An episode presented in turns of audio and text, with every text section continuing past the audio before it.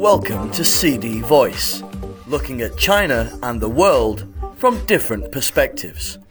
A performance art piece presented by Yoann Bourgeois, a French choreographer, went viral recently. The video shows him trying to climb a staircase, but then falling down.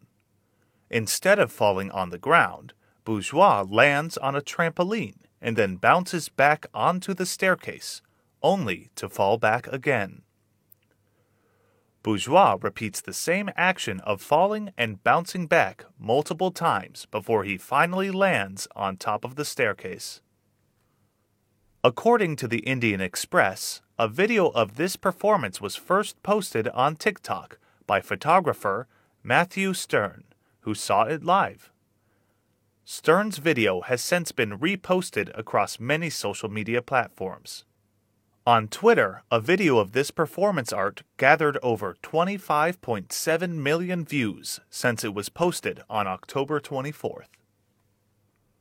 Bourgeois' fluid and effortless movements shown in the video have impressed people who took it to social media to theorize about the message of his performance.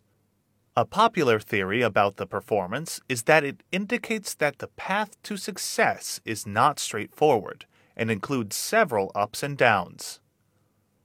Many people also argued that Bourgeois' act of getting up after each fall shows that one should not give up on their goal despite setbacks. If you want to get that literal to his point, he technically is not returning to the same step each time he falls. In most cases, he returns further back. The point is that you have to get back on the path to success rather than just staying down on the trampoline, a viewer commented. That's all for today. For more news and analysis, buy the paper. Until next time.